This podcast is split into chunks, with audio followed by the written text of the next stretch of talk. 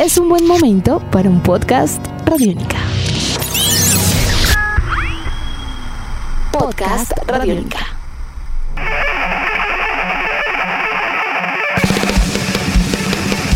Bienvenidos a esta nueva emisión de Podcast Rock and Roll Radio, un producto de Radiónica desarrollado por el señor Andrés Durán, arroba Andrés Durán Rock, y quien les habla Héctor Mora, arroba Mora Rock and Roll, bajo la producción de Juan Jaramillo, Jairo Rocha y la captura sonora de Nelson Gómez.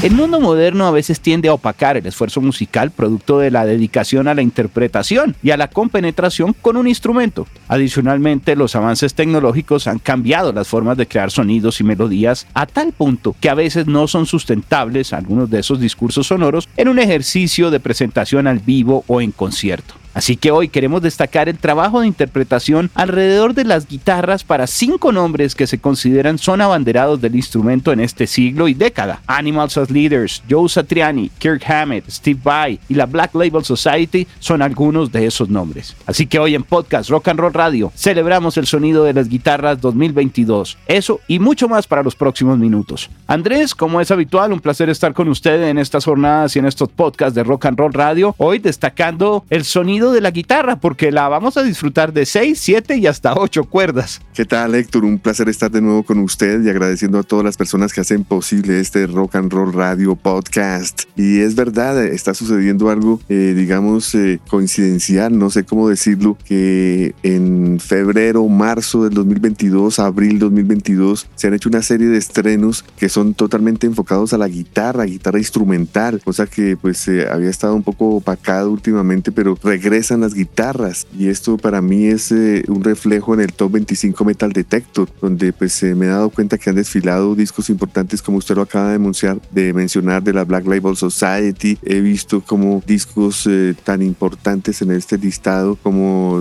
por ejemplo Annihilator, grandes guitarristas están en el top de los listados, Meshuga. Veo también que han entrado por otro lado grandes nuevos artistas de la guitarra como Animals as Leaders. me doy cuenta que ya para eh, abril del 2022 entran los nuevos discos eh, de Joe Satriani, de Steve Vai. Así que sí, señor, estamos recargados en el mundo de la guitarra. Son diferentes estilos también los que vamos a reseñar el día de hoy alrededor del tocar de cada una de estas figuras o agrupaciones, ¿no? Eh, en el caso, por ejemplo, de, de, los proyectos que se están viendo permanentemente, no es que hayamos realizado un ranking como tal, pero sí hemos destacado algunos de los sonidos y de estos protagonistas frente a su actualidad, a lo que proponen y a la continuidad dentro del desarrollo de este tipo de música, a veces instrumental, a veces cantada, y que cada vez es un, es un reto para quienes están desarrollándola. Creo que en ese sentido disfrutaremos de una muestra muy especial, invitando también a nuestros oyentes a que disfruten de los sonidos orgánicos, de los instrumentos interpretados como tal, y que puedan de alguna forma también complementar su viaje sonoro alrededor de tanta música que hay en el mundo, destacando algunos de los eh, más importantes. Yo creo que podríamos iniciar con Animals as Leader Sector, esta agrupación de eh, metal progresivo instrumental de Washington, D.C., que está presentando su quinto álbum. Ellos vienen trabajando desde el 2007 de una manera muy juiciosa y disciplinada. Tosi Navasi, Javier Reyes en las guitarras y en el bajo respectivamente, y Mark Garska en la batería. Estamos hablando de un disco llamado Parresia, que a mi manera de ver eh, merece estar en el tope de los listados después de eh, el, el afán con que ellos llevaron sus discos anteriores también al, escenario y al mundo. Recordemos que el mismísimo Tosi Navasi estuvo aquí en Bogotá dictando unos clinics. Andrés, además hablamos de una agrupación que a la hora la verdad corresponde a la última década de,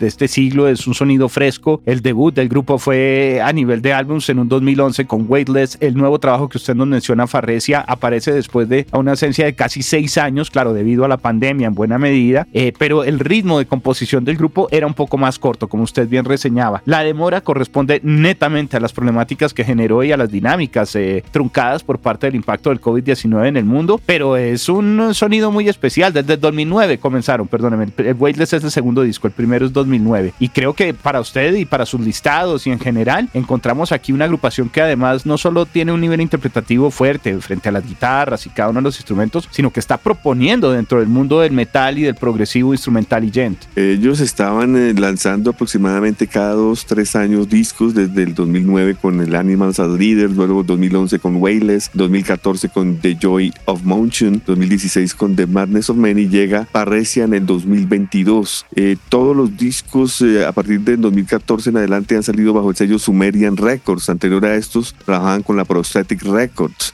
Eh, es eh, claro que el señor Tosi Navasi recibió ofertas de sellos disqueros para hacer una carrera como solista, como es ahora el negocio, ¿no? Nada de grupos. Y él dijo que no, que para él era algo eh, egoísta no poder contar con sus compañeros de banda y lograr un sueño que para él, como todos lo sabemos, era un ensamble bastante interesante, ¿no? Que son guitarras de ocho cuerdas, batería, en donde ejecutan a su vez el bajo con estas guitarras. Tal cual, exacto. Es un trío, Andrés. Algo interesante también creo que frente a lo que propone este grupo es que aún desarrollando eh, un sonido que se caracteriza a veces por ser extenso, por contar con pasajes instrumentales eh, eh, largos, como sucede en el progresivo y demás, aquí encontramos que son nueve canciones para este disco en 37 minutos y a la hora de la verdad, aunque hay varias que son extensas, 5 minutos y 30, nos damos cuenta que el grupo igual trata de experimentar también dentro de un formato que viene a ser entre comillas diferente, porque les gusta un poco más concreto y no por ello menos destreza interpretativa. Misha Manson es el productor de este nuevo disco. Recordemos que él es el líder de la agrupación Periphery, también trabaja con Born of Osiris, Veil of Maya, agrupaciones que están eh, dedicadas al famoso Digent, que es, eh, digamos, el nuevo estilo que se trabaja con este tipo de guitarras y este tipo de ensambles complicados, también llamados eh, metal matemático avant-garde. Que requiere mucho ensayo, ¿no? Esa es de las características principales también.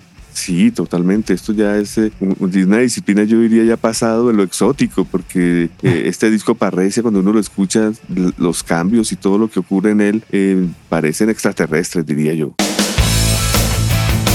Vamos avanzando y en ese sentido encontramos también otra propuesta muy especial alrededor de un veterano, tal vez de los, me atrevo a decir, de las figuras que desde hace varias décadas, más de cuatro, han estado tratando de acercar este tipo de visiones instrumentales totales eh, con un formato y una estructura muy entendible y casi que hasta radial. llega el señor Joe Satriani también. Maestro, maestro de Larry Lalonde, de Kid Hammett, de, Kevin Colgan, de Alex Skolnick y de muchos otros, eh, también dedicado a su carrera como solista, él, eh, digamos, eh, lentamente ha demostrado que una guitarra eh, instrumental puede llegar a unas élites increíbles, ¿no? Su álbum número 18 es el que está saliendo, imagínense usted, 18 discos de guitarra instrumental tiene a su haber, en esta ocasión apoyado por el gran baterista Kenny Aronoff, con Brian Beller en el bajo, los teclados de Ty Tansen White y de Eric Cardio y algunos partes habladas, diálogos de Ned Evet. Esto todo bajo la ingeniería de Eric Dio y Chatu Faf. En el caso de Saturn encontramos mucho hard rock, blues rock, rock instrumental, todo muy bien balanceado, con una gran luz, con un gran optimismo, me atrevo a decirlo, no porque las canciones sean todas alegres, porque no son todas alegres, hay canciones también muy íntimas, muy tristes, pero sí claramente con una, una energía que ha hecho que sea uno de los máximos representantes de este tipo de música, Andrés. Este nuevo trabajo ya con ventas superiores a 12 millones de copias en toda su carrera y como usted nos dice, más de 18 discos, lo único que han hecho es eh, seguir cultivando más fanáticos en una visión eh, increíble, porque realmente es que hasta para agrupaciones en donde hay un formato más de banda de nivel de rock, Satriani ha sido importantísimo. No en vano ha sido profesor de, de otros guitarristas como desde el mismo Steve Vai hasta Kirk Hammett o Charlie Hunter, Kevin Candagon, hasta Alex Skolnick también fue alumno de, de Satriani. La última vez que él vino a Colombia fue en el Unstoppable Momentum 2013, en donde comenzaría una serie de discos increíbles como el Shockwave Supernova 2015, el What Happens Next 2018, doble increíble, el Shifting 2020, para mí uno de los mejores discos de su carrera musical. Aquí en este disco eh, comenzó su, digamos, eh, alianza con Kenny Aronoff, este gran baterista, y creo que lo lleva a este nuevo álbum The Elephants of Mars, los elefantes de Marte. Héctor, es un disco bastante extenso. Eh, estamos hablando de 14 canciones, de hecho ya cuatro son sencillos es un disco potente, Andrés, es un disco que es, eh, podríamos decir, casi que consecuente en mucho sentido con todo lo que ha sido su carrera, bien posicionado en Europa en cuanto a listados, posición número 5 en Suiza, por ejemplo, 18 también en Alemania, en Francia, ha sido muy bien recibido, eh, siendo el complemento de un trabajo importante para una figura que me atrevo a decir, incluso cada vez que presenta un disco como solista, está trabajando puntualmente en querer seguir aportando a su carrera como instrumentista. Él tiene una discografía obviamente súper amplia como solista, pero también hay que destacar que tiene discografía en ese sentido con Chicken Food también, por ejemplo, entre muchos otros casos. Es una figura que permanentemente alrededor de las giras del Jetri se ha mantenido al vivo también eh, desarrollando y, consolidando una propuesta de conciertos que son para guitarristas y para demostrar justamente este tipo de, destrezas, ¿no? Eh, es un disco y estas canciones creo que demuestran que sencillamente continúa desarrollando una gran música y no se va a detener. Y este disco específicamente, Héctor, eh, he estado,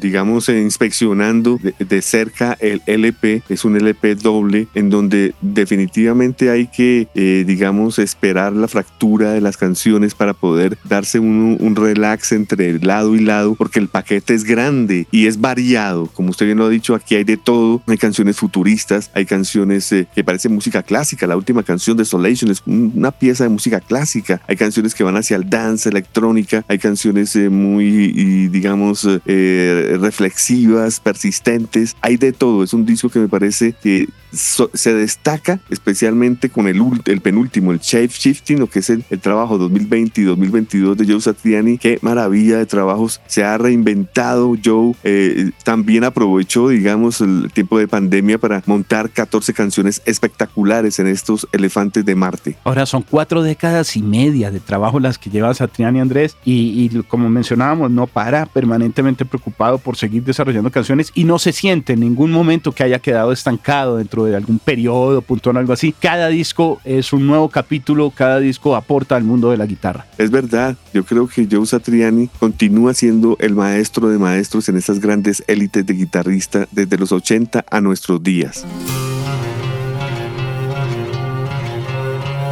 Pues ya que usted menciona maestros, vamos con uno de sus alumnos, le propongo de los de Satriani, porque el señor Kirk Hammett, curiosamente, siempre ha sido destacado y recordado y casi que símbolo de la guitarra, muy ligado con la agrupación metálica, la cual ha formado eh, una carrera extensa, ¿no? Hay que recordar que él estuvo un tiempo antes en Exodus, pero bueno, pasa Metallica y cambia la historia eh, de la música pesada y demás, ha estado con ellos todo el tiempo desde que llegó, no se fue, y ahora, por primera vez, aún con más de cuatro décadas de rock and roll y en este caso de metal a sus espaldas, se le midió por fin a un trabajo como en solitario, aunque no sabemos si ese se le midió corresponde a él o más bien fue que lo dejaron, porque hay que recordar que Metallica era un poco como receloso con los proyectos musicales de sus integrantes aparte de la banda. Totalmente, yo todavía, yo creo que eh, estoy admirado, estoy todavía eh, de no creerlo, de que finalmente puede haber eh, la, la, luz, el, el EP, porque no es un disco completo, sino el EP Portals, que vienen siendo cuatro canciones en casi 30 minutos, en donde por primera vez podemos ver el lado musical de Kirk Hammett sin sus amigos de Metallica. Este disco consiste en cuatro canciones instrumentales que él ha descrito como canciones que lo han acompañado para respaldar algunas de sus exposiciones de parafernalia de horror, eh, para algunos cortometrajes que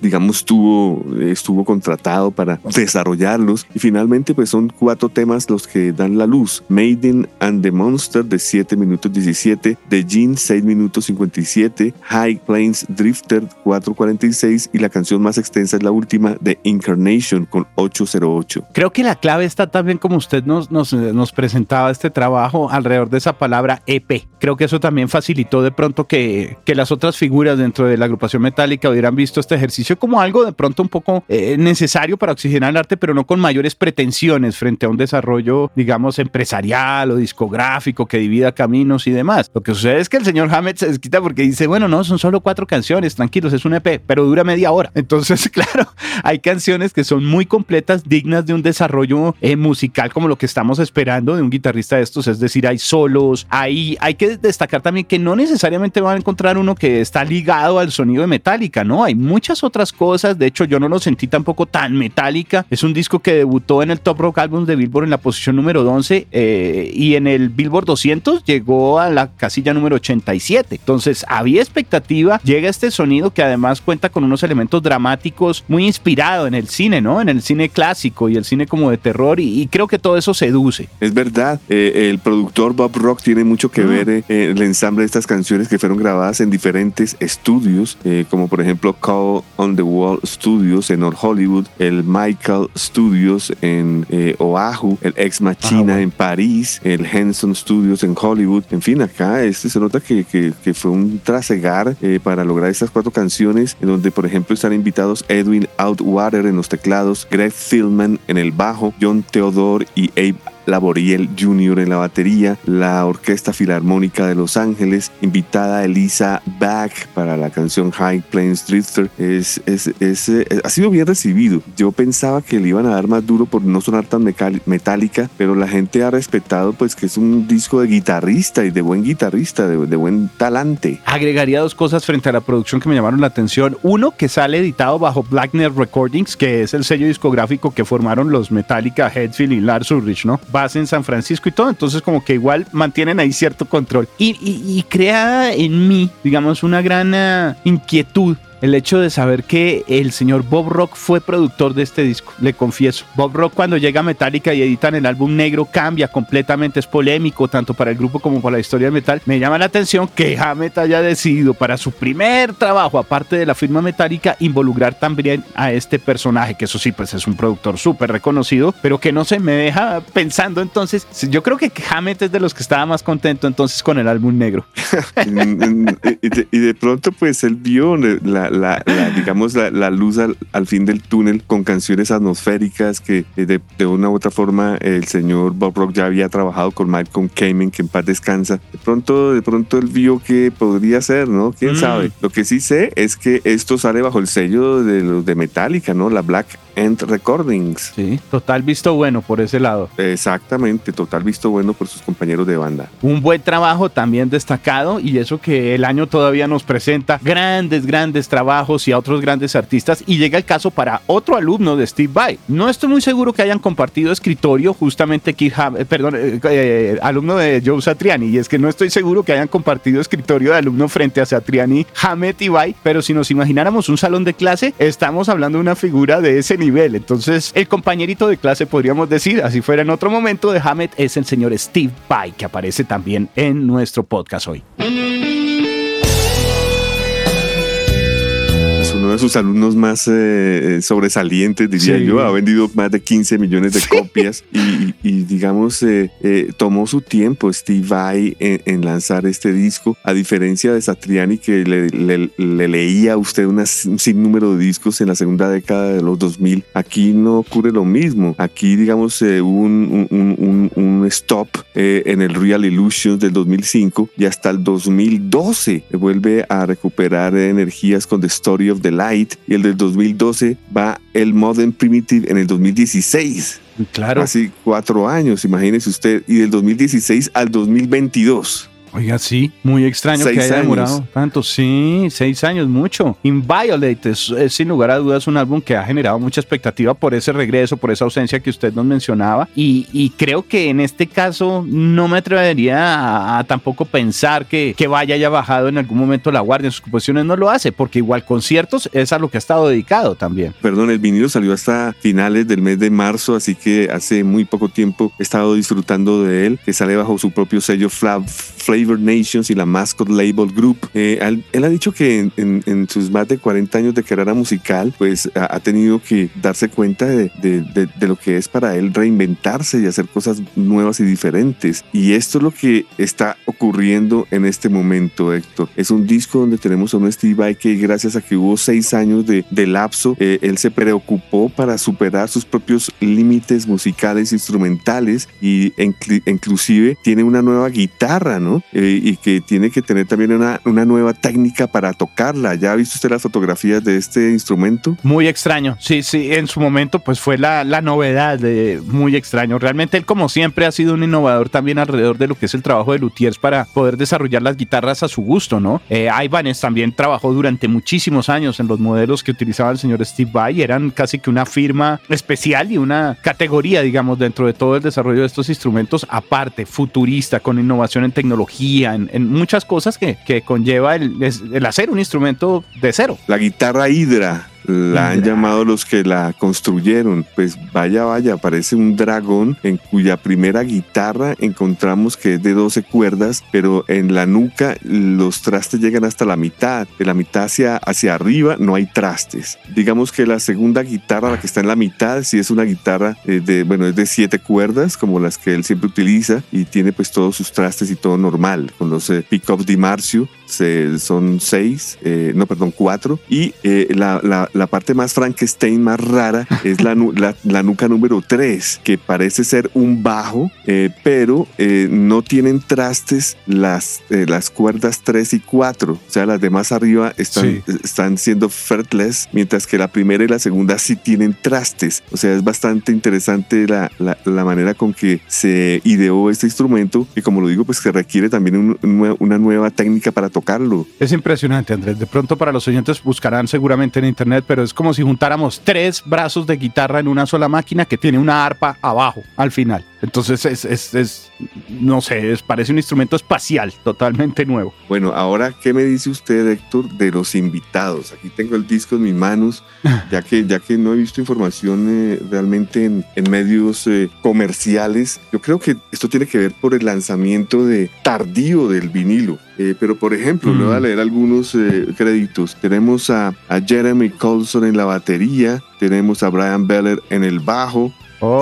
Terry, Bocio en la batería, oh. eh, Vinny Colayuta en la batería, Hendrik Linder en el bajo, eh, David Rosenthal en los teclados, oh, eh, Billy Sheehan en el bajo, Philip Bion en el bajo, Bob Carpenter en el órgano, Veo por aquí también a, Dave Weisner, su pupilo en las guitarras. Eh, veo a Greg Wurth en la ingeniería. Eh, todo esto grabado en Hot Encino, California. Eh, también en Northridge, California. Bueno, muy de Los Ángeles este disco. cuenta con un sonido especial también único. Digamos que en ese sentido Steve Vai se ha caracterizado también por un poco la exploración, no solo alrededor de, de la forma de componer las canciones y demás, sino mucho en los sonidos. Hay un poco más de efectos frente a los pedales, no para tapar cosas, sino al contrario, como para abrir nuevas texturas y dimensiones sonoras. Creo que ese ha sido también de los aportes que, que ya va después de haber recibido de su maestro también, de Satriani, muchas cosas. Eh, sin lugar a dudas, comenzó a innovar desde un momento muy, muy temprano con una visión que prácticamente es única y que también ha aportado muchísimo a la forma de, de comunicar este tipo de canciones a partir de un solo instrumento y que muchas veces son instrumentales. En la calcomanía que trae el LP, en el Hype Sticker, deja claro que la grabación es DAA, o sea, Digital Análogo Análogo. Digital Análogo Análogo. Ok, me encanta. Esa explicación está perfecta para un trabajo repetimos, eh, muy bien eh, recibido. Un disco como I'm eh, Inviolate tiene que ser, yo creo que, escuchado por todos nuestros oyentes el día de hoy.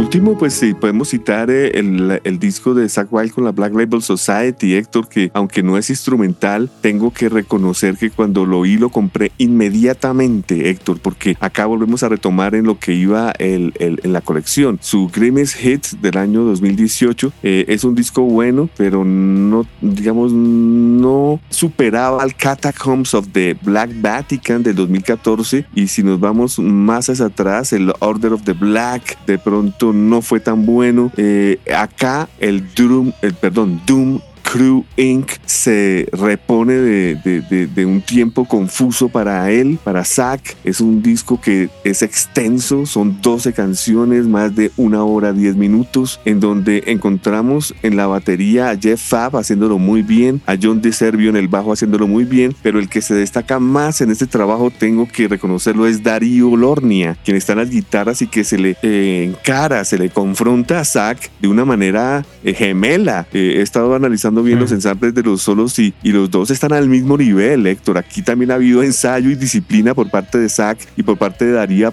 de, Darío para lograr el ensamble de estas buenas canciones. Creo que en ese sentido también el aporte de Zach Wild está en un ataque muy agresivo, un ataque de guitarra que combina algunos elementos más de, de hard rock heavy que lo, algunos de nuestros invitados anteriores de los que hemos estado reseñando. De pronto puede ser el menos progresivo de todas las propuestas, el más visceral, el más rockero en ese sentido, el más desenfrenado con un poco de, de groove metal, de, de, rock sureño, de moto, de, de, velocidad, digamos que con otras características más abrasivas frente a la potencia de los riffs y el componer. Como usted bien dice, el, el, el trabajo en llave a nivel de guitarras con Darío ha sido algo único realmente, porque pues Zach Wild era un guitarrista acostumbrado a llenar prácticamente el solo y asumir todas las guitarras en todos los proyectos donde había estado y era muy difícil como compenetrarse y hacer algo más que aportar una serie de acordes o una cama para que él se desplegara en un ejercicio interpretativo que a veces es, es casi que de admirar físicamente, es decir, casi que de destreza de deportista, ver un poco su mano, los movimientos. Eh, recuerdo claramente cuando se presentó, por ejemplo, en, en, en, Bogotá,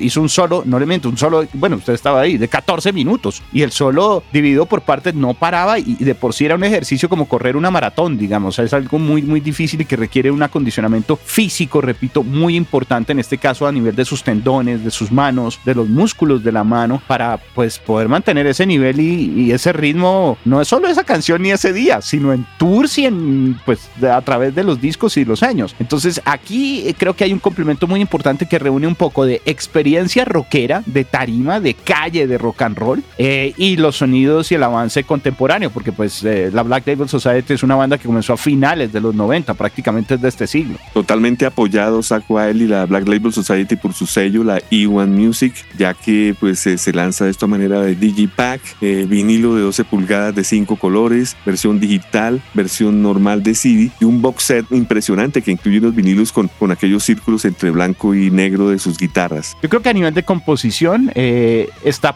en estos momentos nutriéndose de muchas experiencias eh, Zach Wild, por eso la riqueza del disco. Es un ejercicio donde también el trabajo de, de grupo se siente un poco más, pero creo que sobre todo la dirección de, de eh, con toda la experiencia que tiene permite hoy en día que se arriesgue a ciertas cosas que de pronto antes mantenía con mayor recelo y en ese sentido el complemento también de la música como tal y de las cuerdas, de las guitarras eh, es, es, muy especial, pues ya no recae todo en él. Es verdad, es, es, es lo siento más cómodo, más tranquilo, más, mm. más apoyado de una u otra forma. Sí, y con un apoyo como que él mismo lo ha diseñado, él mismo lo ha buscado, entonces se siente muy consecuente. Exactamente, consecuente, esa es la palabra. Pues Andrés, son cinco grandes proyectos, cinco nombres que hemos mencionado, algunas son bandas instrumentales, otras son bandas con voz. Eh, hay una propuesta muy especial alrededor de todo lo que vienen a ser estas grandes figuras de la música en un llamado el día de hoy, en una reflexión, en un destacar, podríamos decir, para lo que son eh, propuestas sonoras centradas en las guitarras para el 2022. Sí, señor, eh, hay que pensar solo una cosa, Héctor, y es que de una u otra manera el rock es una música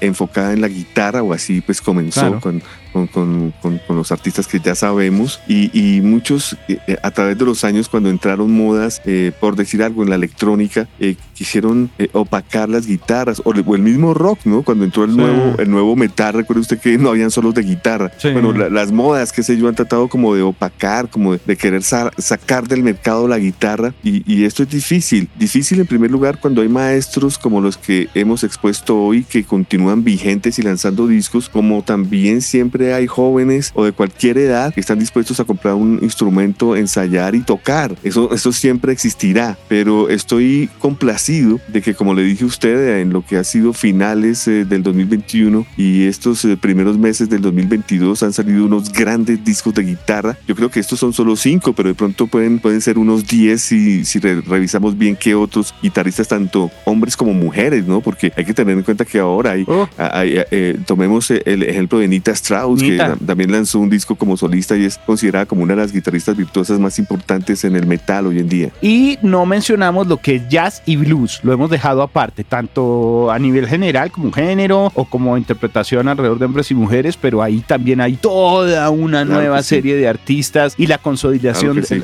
De algunos que ya tienen mayor trayectoria, pero que, que siguen también eh, presentando un nivel interpretativo excelente. Tiene usted toda la razón, Héctor. En, en el blues hay unas guitarristas espectaculares. Eh, Joan Shawn Taylor, por ejemplo, Por puede ejemplo. ser una de mis favoritas, pero hay muchísimas. Usted que, eh, usted que ha sido eh, eh, oyente de Bluesónica, podemos decir que hay unas 20 guitarristas de blues excelentes. Sí, yo creo que fácilmente encontramos allí y actuales, ¿no? También con mucha actualidad frente a lo que son eh, todas estas propuestas, innovación en técnicas, eh, no, hay, hay creo que una gran una gran cantidad de sonidos para que disfruten todos nuestros oyentes, para que se acerquen desde clásicos hasta sonidos nuevos eh, y que seguramente encontrarán resguardados alrededor de lo que viene a ser la pasión del rock en las guitarras. La música es infinita, Héctor. Sin lugar a dudas, la música es infinita y la guitarra eh, también tiene posibilidades infinitas. Y los músicos que hemos eh, mencionado hoy y los que están detrás, que no son famosos,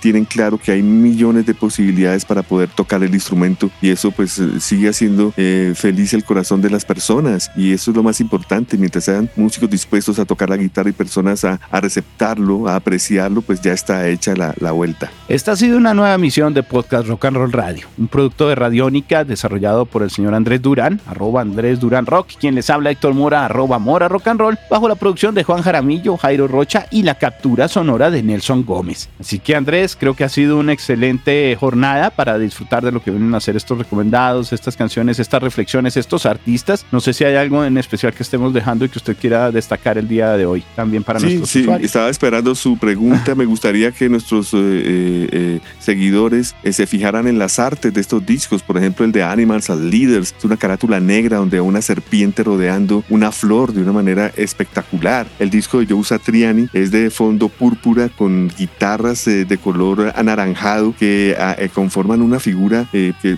serviría perfectamente para un tatuaje. La portada de Steve Vai está él eh, con los ojos vendados de negro con su, con su, su guitarra hidra, con las tres nucas, close up, para uno pues darse cuenta de todo lo que les describía en el, en el podcast. La carátula de, de Kirk Hammett parece que estuviera reflejando eh, eh, el- el- la faz de algún planeta desconocido de ciencia ficción, cosa que lo identifica a él. La carátula de la Black Label Society, que parece ser de metal, con esa estrella que identifica al grupo, increíble. Andrés, que las guitarras sigan sonando, que la buena música se siga produciendo y que sigamos disfrutando de más podcasts en Rock and Roll Radio. Larga vida a la guitarra.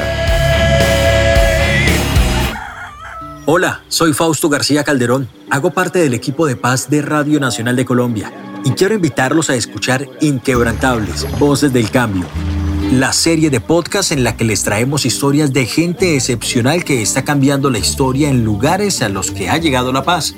Sigan estos relatos que traemos desde las regiones colombianas cada mes. El triunfo se describe hoy con la dulzura Encuentren este podcast en cualquier plataforma de distribución que prefieran y en nuestra página web Radio Nacional Co. Nuestros podcasts están en radionica.rocks, en iTunes, en RTVC Play y en nuestra app Radionica para Android y iPhone. Podcast Radionica.